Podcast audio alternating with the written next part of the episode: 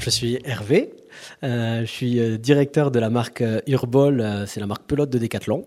Et je suis là parce que j'ai euh, d'abord une carrière de joueur euh, de pelote. J'ai eu la chance de, jouer à haut niveau, de euh, d'avoir deux titres de champion de France et de faire quatre compétitions internationales, deux championnats du monde et deux coupes du monde, avec toujours la médaille de bronze au final. J'ai toujours échoué derrière les Espagnols et les Mexicains. Voilà, et je suis là pour vous raconter à quel point la pelote est un sport exceptionnel et, et qui mérite d'être un peu plus connu que ce qu'il est.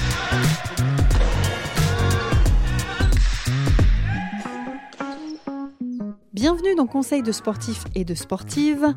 Ce podcast est un podcast utile. Il vous accompagne dans votre pratique, vous aide à reprendre le sport et vous partage des histoires de sportifs, sportives ordinaires qui vivent des aventures extraordinaires. Aujourd'hui, ben vous l'aurez compris, on parle de quoi? On parle de pelote. Bonjour Hervé, alors merci d'être avec nous.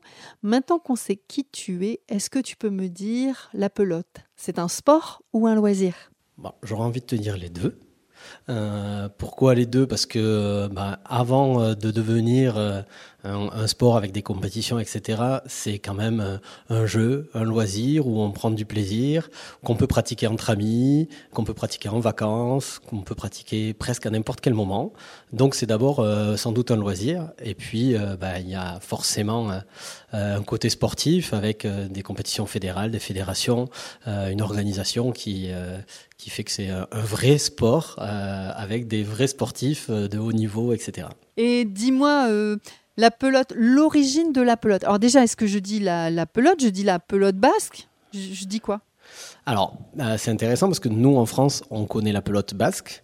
Euh, Ouais. mais déjà, il faut savoir que la pelote, elle a euh, multiples origines. Elle existe depuis toujours et dans toutes les civilisations, en fait. Euh, le fait de jouer avec une balle contre un mur, euh, ça existe depuis l'Antiquité. Les Grecs, les Romains, euh, les Aztèques, les Égyptiens, tout le monde jouait en fait avec une balle et un mur.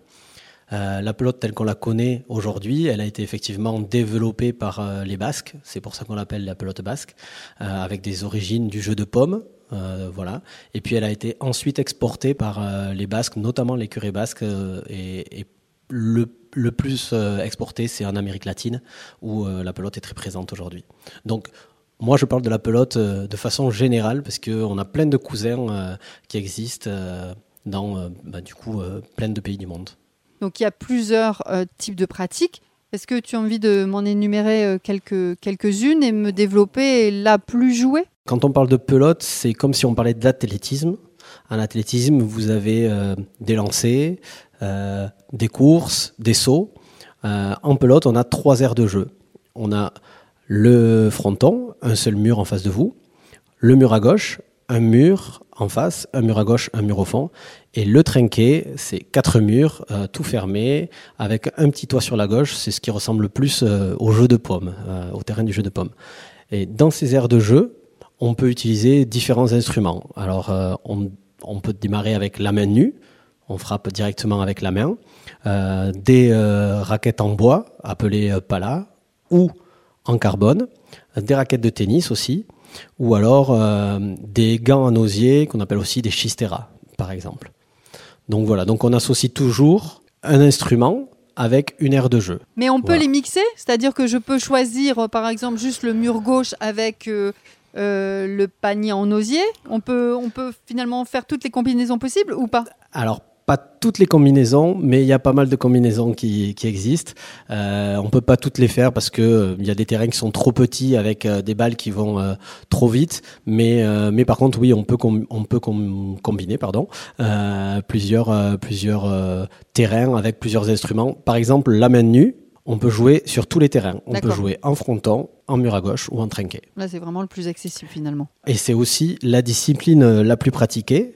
Si on prend euh, toutes les formes euh, différentes euh, de main nue, puisque on peut jouer avec des balles très dures, euh, comme on peut trouver euh, aujourd'hui au Pays Basque, avec des balles en caoutchouc, comme on peut trouver euh, par exemple à New York, où il y a énormément de pratiques avec des balles caoutchouc, ou avec des balles en mousse aussi de façon plus accessible. Donc aujourd'hui, ça c'est la discipline la plus pratiquée.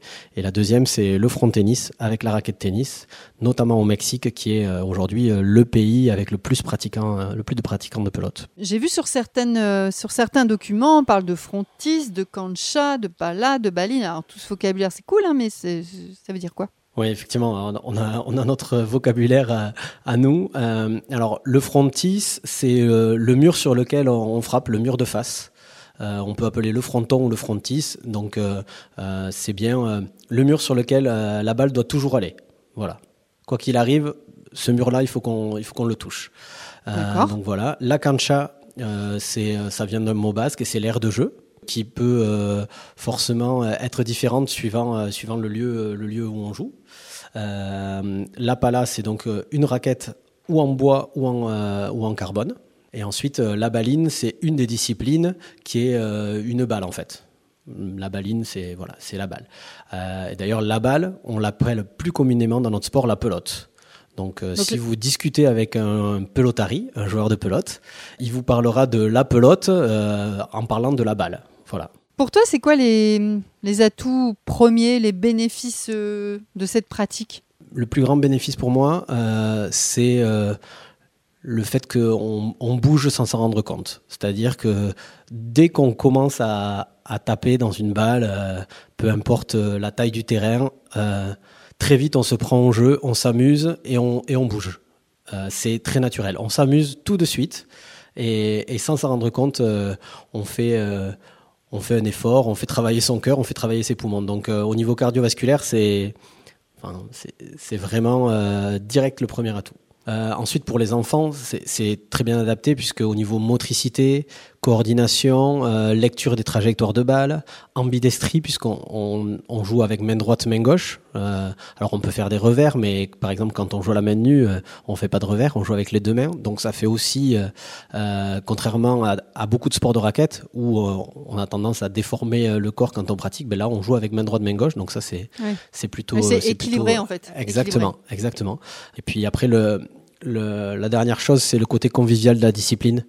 Il y, a, cette notion d'on se retrouve pour jouer ensemble, euh, on passe un bon moment ensemble. euh, euh, voilà, il y a vraiment un moment de convivialité qui existe.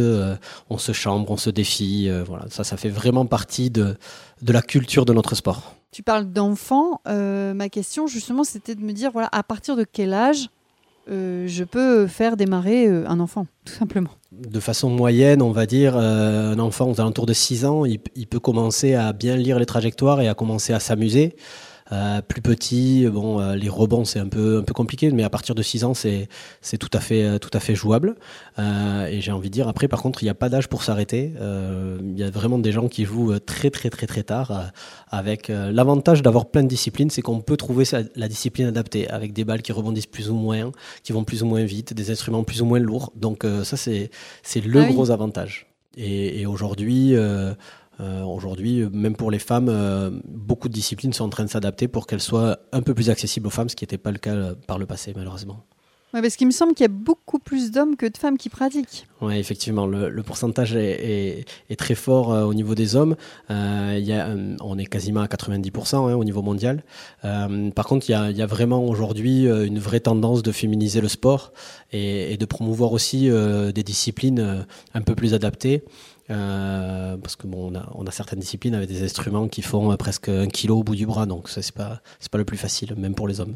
Tu, tu penses que c'est euh, principalement à, co- à- à cause des instruments euh, que la femme n'est pas très présente dans la discipline? Il y a forcément de ça, il y a du culturel, de l'histoire. Ouais. Il y, a, il y a un peu tout. En tout cas, le constat, il a été, il a été fait déjà il y a quelques années hein, par les fédérations. Et, et, et aujourd'hui, il y a au- c'est aussi les disciplines qui, euh, qui sont le plus en vogue au niveau international et sur lesquelles euh, euh, la fédération mise pour le développement de la pelote, qui sont mixtes. Et donc ça, c'est ça, c'est très bien. Donc j'ai l'impression effectivement que c'est quand même une pratique hyper accessible parce que au final un mur, une balle, ta tenue de sport et, tes petites mains bien costauds quand même et tes petites mains, ça fonctionne. Sinon je peux, démarrer avec quel instrument si je voulais prendre une autre pratique là, ça serait laquelle la, la plus accessible Le mieux, est, il est quand même de commencer euh, avec, euh, avec la main, euh, parce que c'est le plus facile. Et sinon, l'instrument aujourd'hui, ou les instruments, parce qu'on peut aussi commencer avec une raquette de tennis euh, contre D'accord. mur.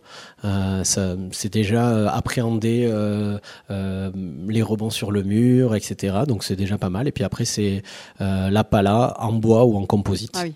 Ce qui est assez cool aussi, c'est qu'on peut pratiquer donc seul, on peut pratiquer en duo, on peut pratiquer en groupe, en club?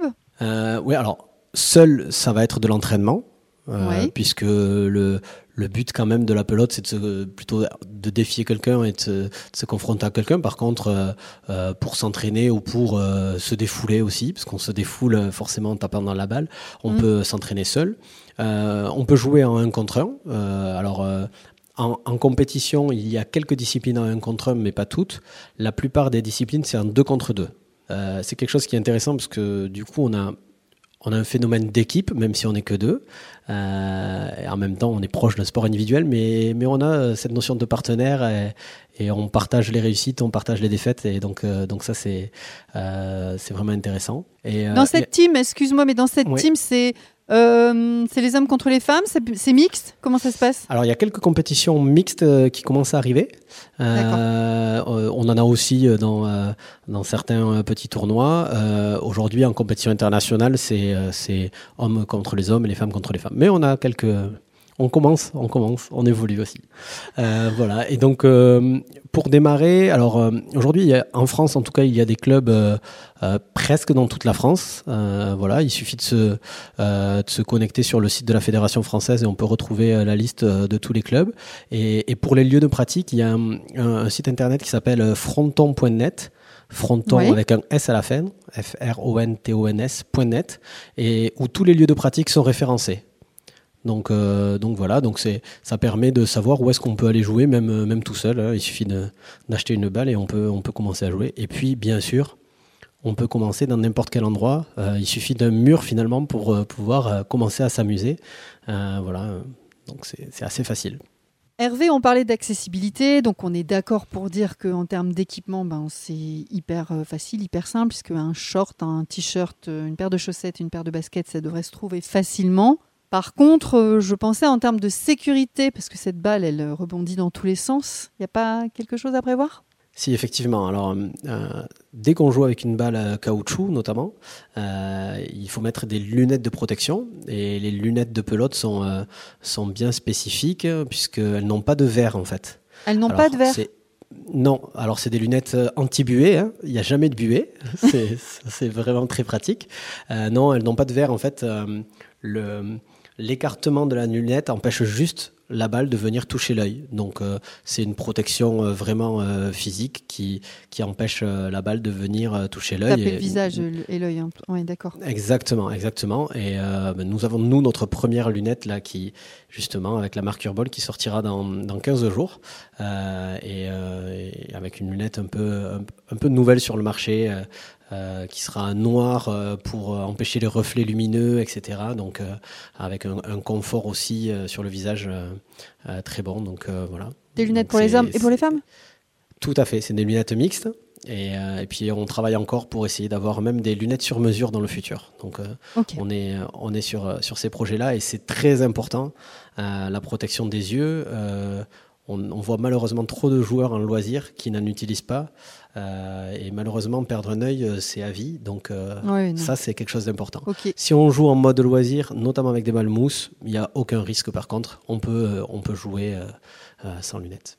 Est-ce que la pelote est un, un bon sport complémentaire à un autre? Alors euh, oui, et on a des grands sportifs qui pratiquaient la pelote. Forcément euh, des, des joueurs de tennis, mais Amélie, Ouais. Amélie Mauresmo a- vit d'ailleurs maintenant au Pays Basque et, et jouait beaucoup à la pelote. Mais euh, les gardiennes de but, euh, notamment euh, euh, dans l'équipe de France 98, l'entraîneur des gardiennes de but euh, faisait faire des, des parties de pelote aux, aux gardiens pour appréhender les trajectoires des balles. D'accord. exemple. Ouais.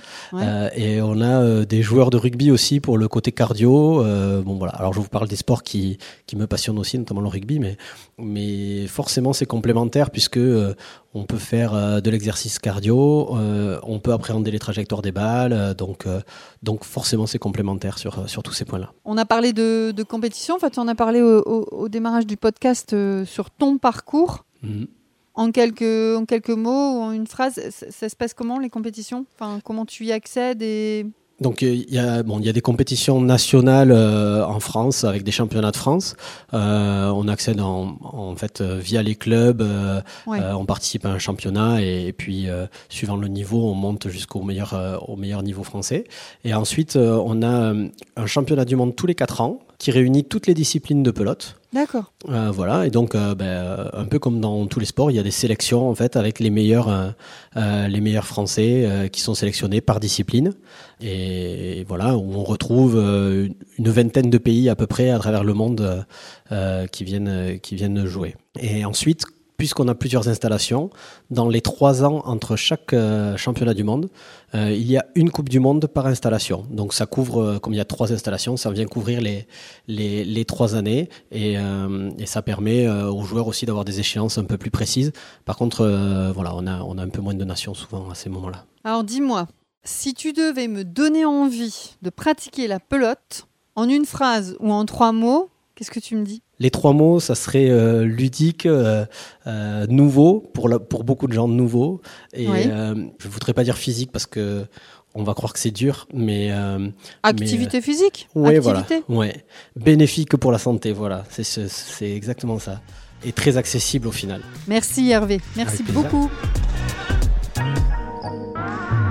Un changement à vous annoncer pour la rentrée des podcasts Decathlon. Sur la chaîne des conseils, eh on va continuer à écouter des conseils sur le sport, sur la santé, sur le bien-être avec un format assez court, voilà, pour vous accompagner dans la pratique ou vous aider à reprendre le sport. Et une fois par mois, je vous propose un format un petit peu plus long qui va vous permettre de vous évader, de vous divertir, de vous donner envie grâce à des histoires et des aventures. Et j'ai souvent tendance à dire de gens ordinaires qui font des choses extraordinaires. J'espère que ça vous plaira, ce petit changement de, chaîne, cette nouveauté. Surtout, n'hésitez pas à me faire vos retours sur ma boîte mail podcast gmail.com et tout ça en minuscule. J'attends vos retours. Merci et bonne écoute.